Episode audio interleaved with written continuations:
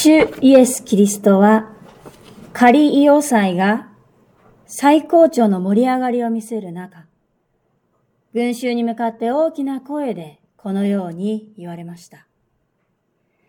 乾いている人は誰でも私のところに来て飲みなさい。私を信じる者は、聖書に書いてある通り、その人の内から生きた水が川となって流れ出るようになる。これは救いへの招きの言葉であります。この主イエスの私のところへ来なさい。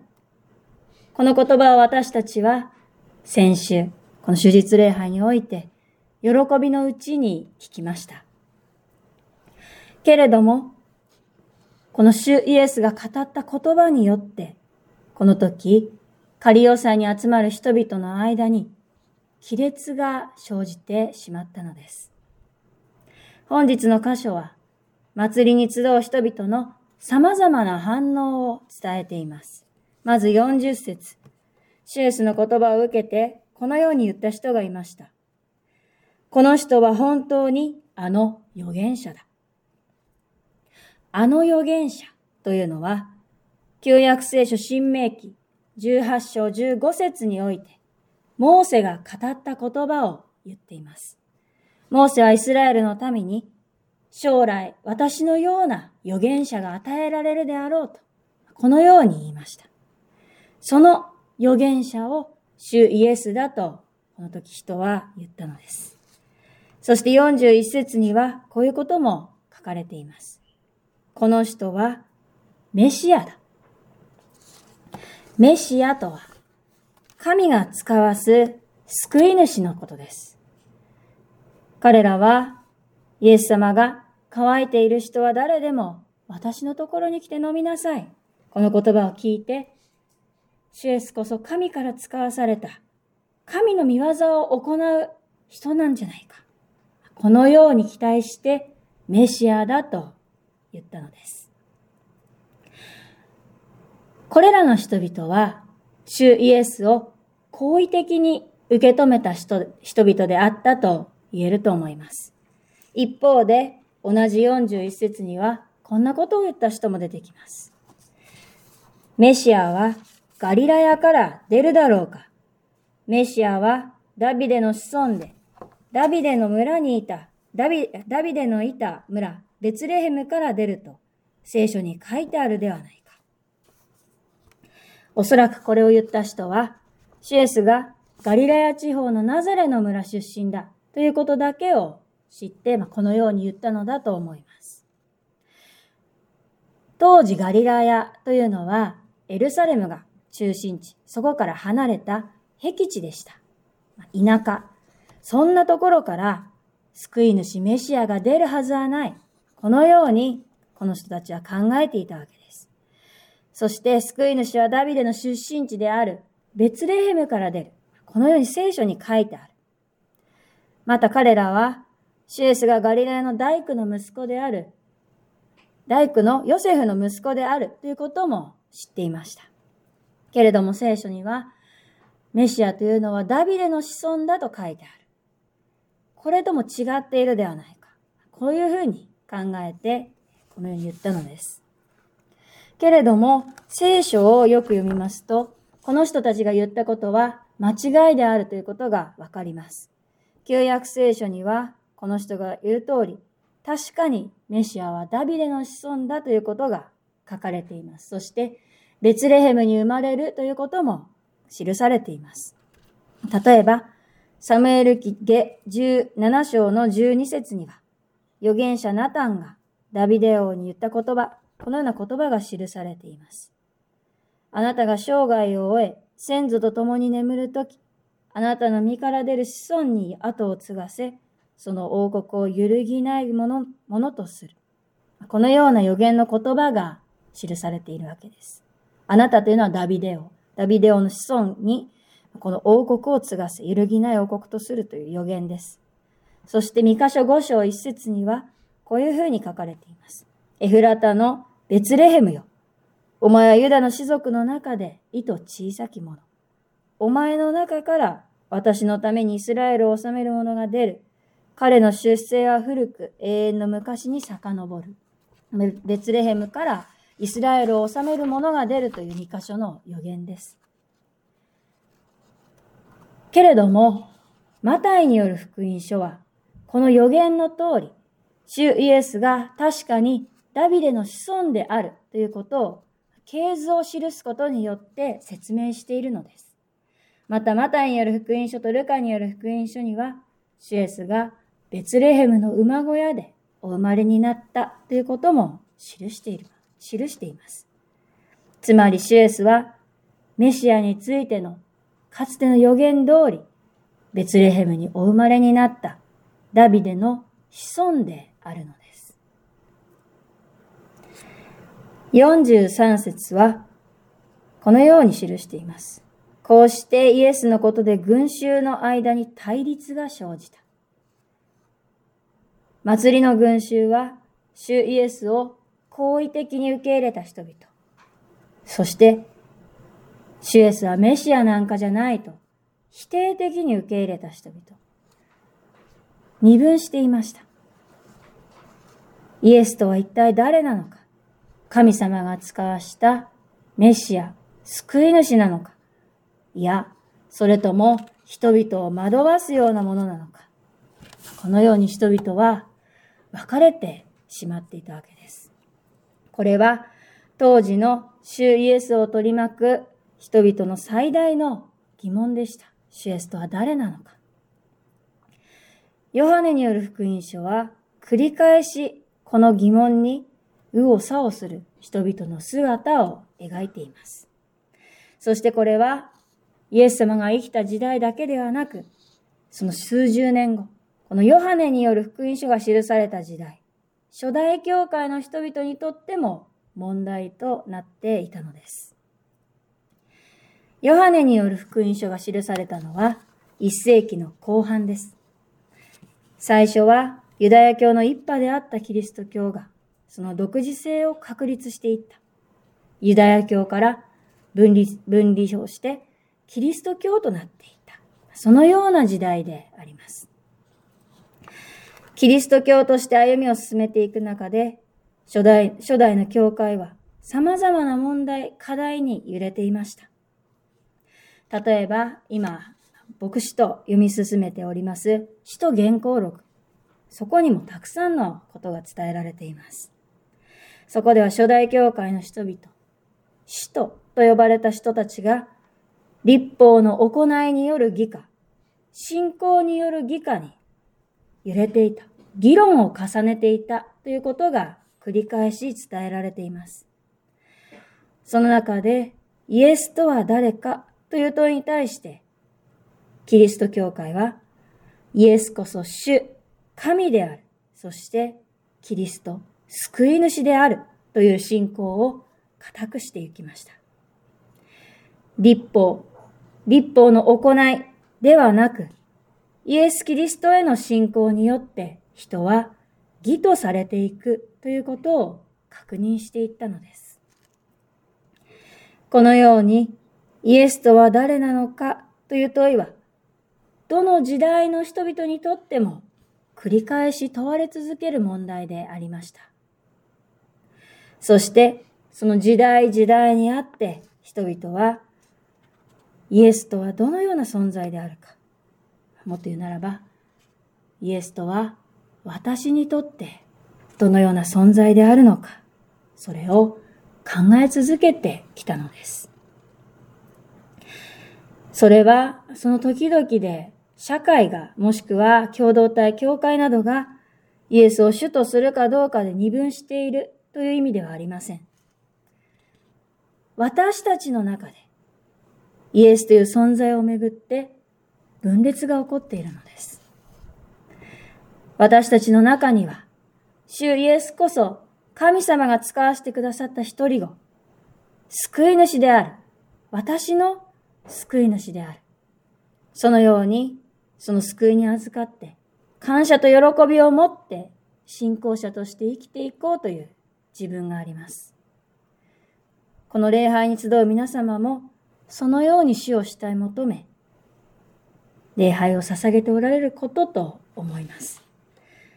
けれどももう一方で、私たちは主イエスから離れ、イエスとは私にとって一体誰なのかという問いすらないがしろにしてしまう自分がいるのです。この世はイエスを主とも救い主とも告白しない。もっと言うならば、主イエス・キリストに対して無関心な世の中です。深い闇の世です。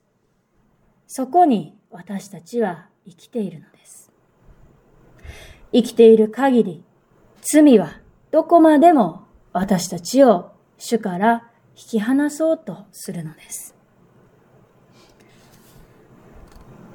日本キリスト教団信仰告白にこのような一文があります。されば聖書は精霊によりて神につき、救いにつきて、全き知識を我らに与える神の言葉にして、信仰と生活との誤りなき規範なり。私たちの知識をすべて与える神の言葉が聖書である。そして私たちの信仰においてではなく、信仰と生活においての誤りなき規範、それが聖書である。そのような一文であります。私たちは教会から一度外に出たとき、普段の生活に戻ったとき、どれだけ聖書を規範に据えて生きているでしょうかどれだけイエスを主であり私たちの救い主であると証ししつつ歩んでいるでしょうかヨハネによる福音書が繰り返し語っているイエスとは一体誰なのかイエスとはあなたにとって一体誰なのかこの問い。これは私たちに本当に切実に問われていることであるのです。そしてイエスが誰なのかということで私たちの中で亀裂が生じていく。葛藤が生じていく。そして44節を読みますと、この葛藤が、この対立が、主イエス、キリストに対する敵意へと変わっていく。敵意につながっていくということが伝えられていくのです。少しショッキングかもしれません。けれども、私たちの中には、主を十字架へと向かわせた。主イエスへの敵意のかけらがこのうちに存在しているのです。それを聖書は指摘しています。本日の箇所は当時の人々がどんな思いから、またどんな状況から主イエスを十字架へと向かわせていったのかを克明に記しているのです。けれども私たちは、それでも自分は主に対する敵意なんかと無関係だ。そんなこと思ったこともありませんよと思ってしまうかもしれません。けれども、イエスをメシアだと、預言者だという一方で、こんな人がメシアであろうかとも口にする。自分が知っていることだけで自分勝手にメシアかどうかを判断していく。これは決して他人事ではないのです。ここに集っている兄弟姉妹、私たちは救われた存在であります。けれども、誰もが罪人であるのです。そして私たちのその罪のために、主イエスは十字架につけられました。主イエスが十字架の上で血を流された痛み、苦しみ、すべてを耐えてくださったそのお姿を私たちが前にしたとき、私たちは一体何を思ってそのお姿を見つめるのでしょうか。主イエスを十字架につけた当時の人々。これからここに出てくる群衆、人々はいろんなことを言いながらも、主イエスを十字架につけろと言っていくわけですけれども、この人たちと私たちは決して無関係ではないのです。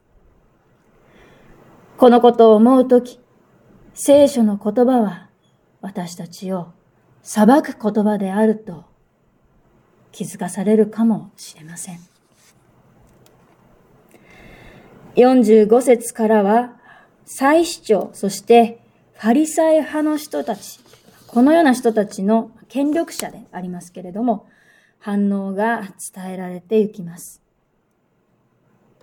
彼らも当然、祭りの中で、主イエスが、乾いている人は誰でも私のところに来なさい。この言葉を聞いたことだろうと思います。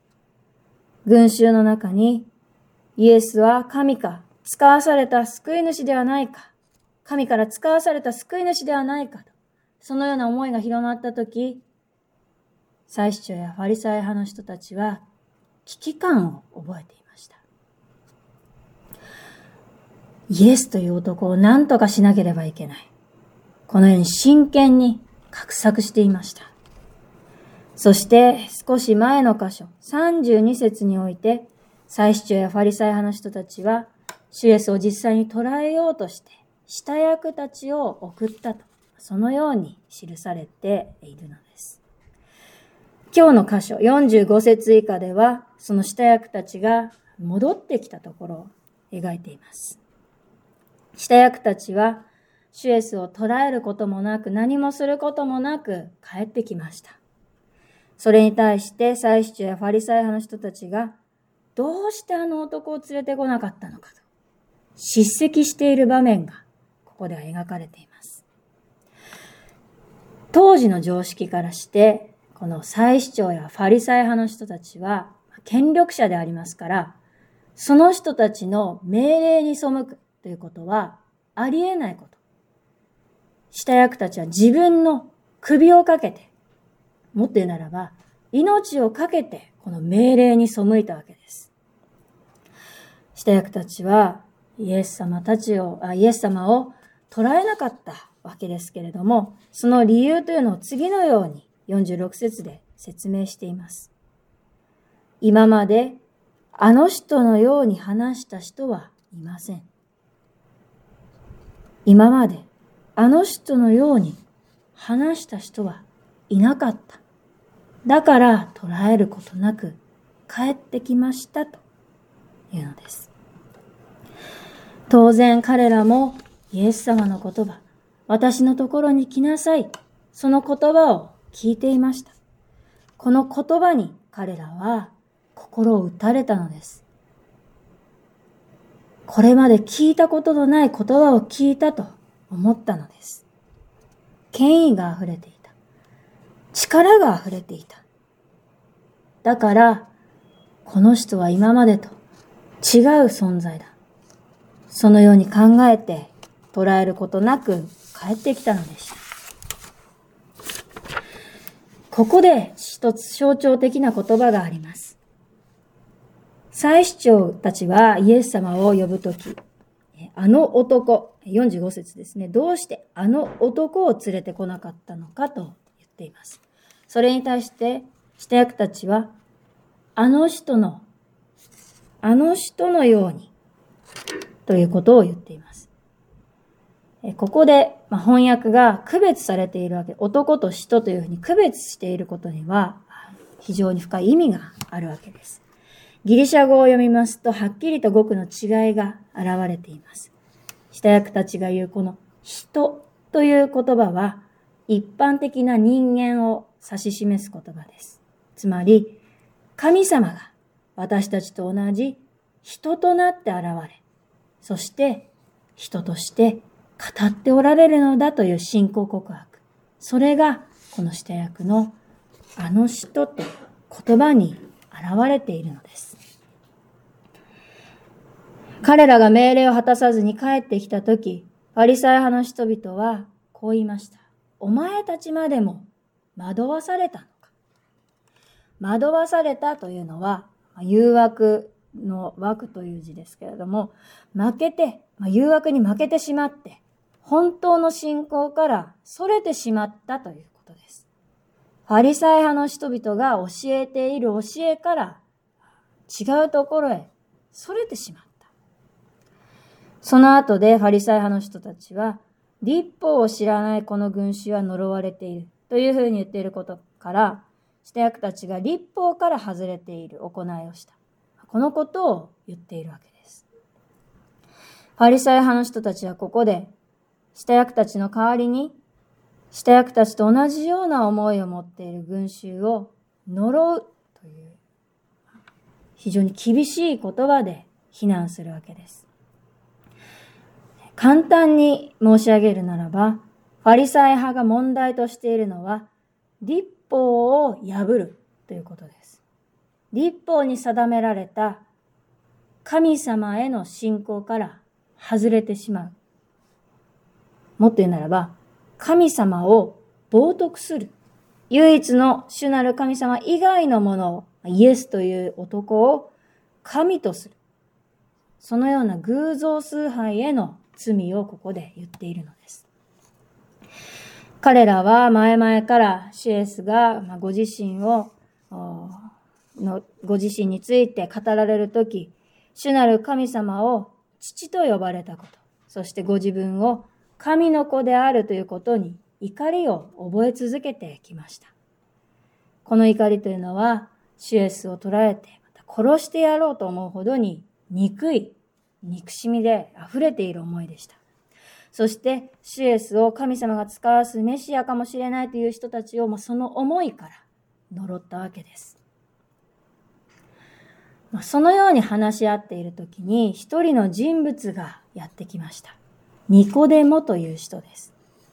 このニコデモという人は前の箇所でも登場した人物です。彼はファリサイ派の人々と同じファリサイ派の議員であったと三章の一節には記されています。その時彼はシエスのもとを夜こっそり訪ねてきてシエスに教えを請うた人でした。そのニコデモがここで再び登場します。ニコデモは自分の仲間に意見をしました。同じファリサイ派の人たちにこのように言ったわけです。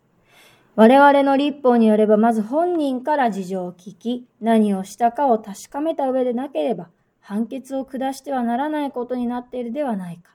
51節。このように言うわけです。な、まあ、どういう意味かというと、なぜ、きっちり裁判もしないで、この人を罪人だと定めるのか。イエス様を罪人だと言うのか。このように言っているのです。これは至極真っ当な意見だと言えます。今も同じですけれども、人を裁くためには承認が必要です。そして正しい定められた手順、定められた手続きを経て裁いていく。まあ、今でいう裁判ですね。まあ、そのようなことが当時も定められていたわけですから、この当たり前のことを抜きにして、なんで自分勝手なことを言っているのかと、ニコデモは仲間たちを諭しているわけです。けれども、ここでニコデモが話した言葉、語った言葉には、もう一つの意図がありました。それは、実はこのニコデモの言葉、本人から事情を聞きという言葉に込められている意味です。意図です。本人から事情を聞きというのは、まあ、簡単に言うならば、ギリシャ語からの意訳ですね。直訳では、本人に聞きというギリシャ語の文章になっています。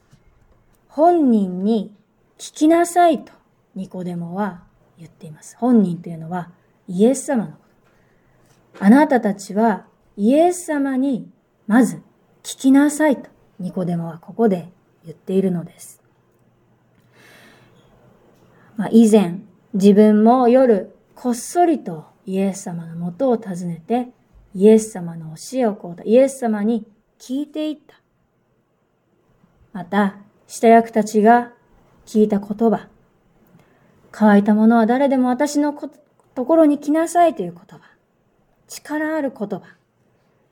その言葉を私たちは聞いてきた。だから、あなたたちもその言葉を、まずは聞きなさいと、ニコデマはここで諭しているわけです。主イエスがニコデモに以前語った言葉、まあ、夜こっそり訪ねてきた時に語った言葉の中には、このような言葉がありました。ヨハネによる福音書の3章16節です。神はその一人子をお与えになったほどに、世を愛された。一人子を信じる者が一人も滅びないで、永遠の命を得るためである。有名な私たちもよく知っている御言葉です。これをニコデモはその夜聞いたわけです。この言葉をまずは聞きなさい。主イエスご自身から聞きなさいと、ここでニコデモは言っているのです。主の言葉を何一つ聞かないで、どうしてイエスは罪人だということができるのだろうか。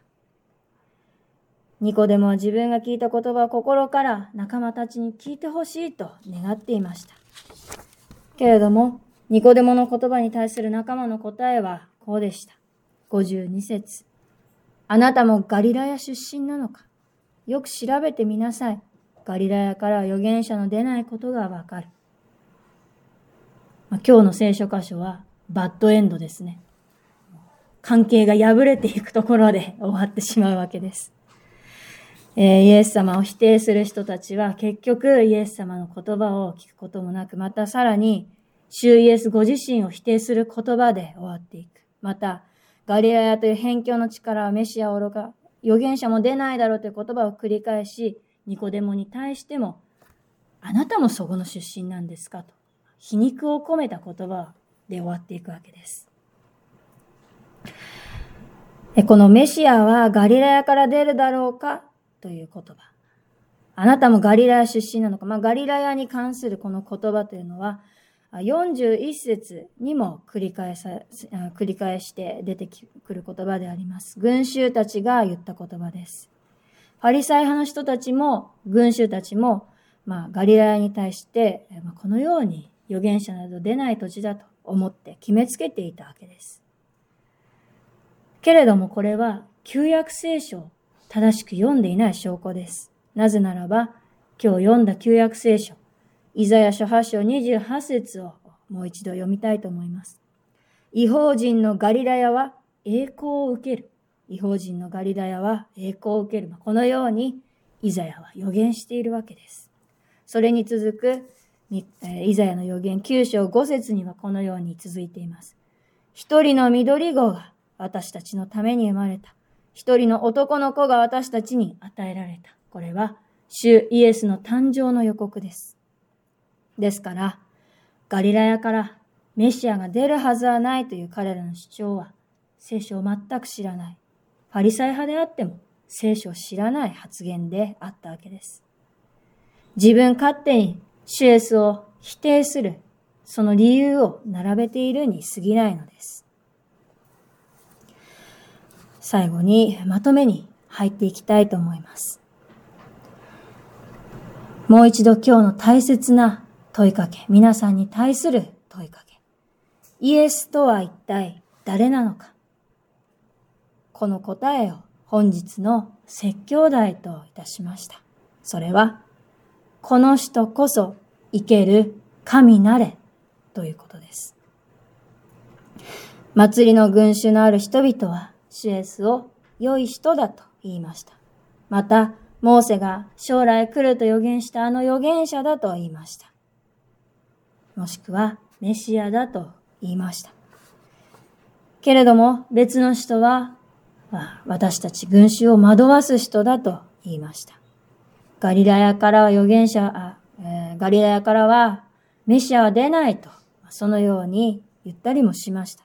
シエスを否定したわけです。どの時代にあっても人はこのような対立を抱き葛藤し、私たちにとって一体イエスとは誰なのかということを問い続けていくわけです。そして結局、私たちは神ではないものを神とした、そのような生き方に沈んでいくのです。まず私たちは自分たちの罪がどこまでも深く重いものであるという自覚を持つ必要があるでしょう。けれども、思い出してください。その罪のただ中に入ってきてくださったお方がいました。罪の淵にまで沈み、自分でもどうしようもなくて、そこから抜け出せないでいる。そのような私たちのただ中に来てくださったお方がいた。そのお方こそ、私たちを救ってくださるお方。私たちの主イエス・キリストであります。主イエス・キリストは、祭りに集まった人々に、また、世々の教会に、そして今ここに集っている私たちに、このように呼びかけておられます。乾いている人は誰でも私のところに来て飲みなさい。私を信じる者は聖書に書いてある通り、その人の内から生きた水が川となって流れ出るようになる。パリサイ派が使わした下役たちはこの主の言葉を聞きました。そして、このように言ったのです。今まで、あの人のように話した人はいません。それは、これまで出会った人、また知っている限りの偉人のどの中にも、あの人のように語る人はいなかったということです。では、イエス様以外に、そのように語ることができる人とは誰なのでしょうか？どのような存在なのでしょうか？それは、聖書が旧約、新約一貫して伝えている神様です。主イエス・キリストは、乾いている人は誰でも私のところに来て飲みなさい。私を信じる者は聖書に書いてある通り、その人の内から生きた水が川となって流れ出るようになる。神様の言葉をお語りになったのです。神様が肉を取って私たちと同じ人となってくださったイエスというお方。このお方の教え、このお方の技、振る舞い、そして十字架の死。復活、焦点。ここにこそ神様の存在が示されているのです。この人こそ生ける神なれ。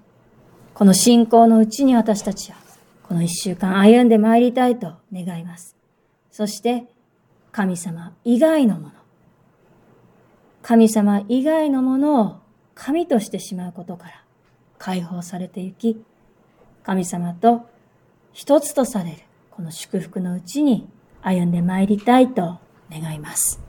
共に祈りを捧げましょう。